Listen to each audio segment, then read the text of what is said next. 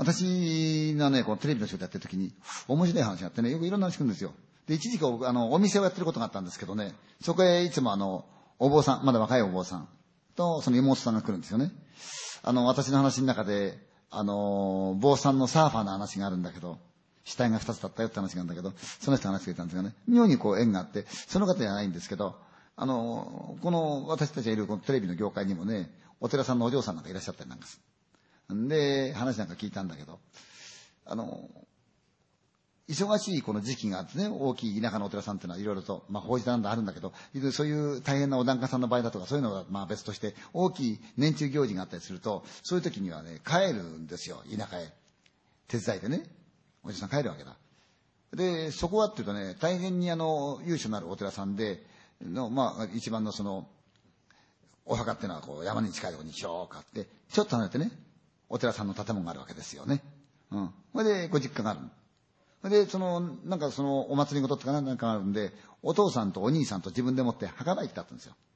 で、あるくら掃除してね、汚いものどかしたりとか、ほら、あの、花腐ってなんかするといけないから、それ集めて捨てる。それで、水かけたりなんかしたり、そういうことしてるわけだ。で、暗くなってきちゃった。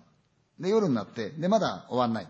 そしたらお兄さんの方がね、お前先行ってその、ね、えー、家の方で、明日の準備のことまでやってるから、そっち行ってくれと。もうこっちはあとこっち自分でできるから、そうしてくれって言われたんだって。だから、はい、つって。で、お父さんまでやってるわけだ。ご住職は。で、じゃあ行くから、つって。それで出てきたって。そしたらね、そのお墓っていうのが、あの、出入り口がね、こう、木戸みたいなのがあるんだって、こう、ピターンってギーッと閉めるカチャッとこう閉めるやつが。で、とっととっとやってきて、もう周りは暗い、夜ですから、カチャッと開けて、で、取っててね、いーンって閉めて、ポンと。それでまたとっととっと帰ってきた。歩いて。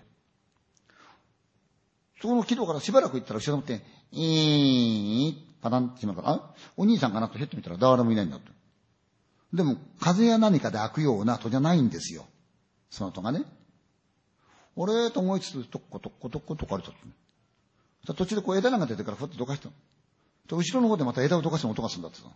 やっぱり誰かがいるんだって。おかしいな、誰かいるのかなとこ眺めるけどいない。足音もしない。でもなんとなく気配では、だんだんだんだん自分に近づいてくる感じがするんだってさ。やだな、気持ち悪いなと思って、とっとっとっとっと、早足になると、向こうも早足になる。でも、それは、音には聞こえてないんだって。わかるんだって。どんどんどんどん距離が違う感じがする。途中でふっと止まって、ふわーっと思って。ふって誰もいない。向こうも止まってる。でも、足音は聞こえてない。でも、そういう感じがするんだって。で、また、とっとっとっと歩き始めた。向こうもとっとっとっとついてくるんだって。だけど、同じテンポというよりも少し向こうの方が早くって、どんどん近づくんだって。怖くなったから、とっとっと、向こうとっと。そうか、自分が急ぐと向こうも急ぐんだなと。じゃあってまた歩き始めた。向こうも歩いてる。でも確実に距離は縮まんだって。もうそこが家だなと思った時に、風がふーっと吹いてきたんですよ。で、髪の毛を入れるじゃないですか。前から風が来るのに、後ろからふっと息を感じたって。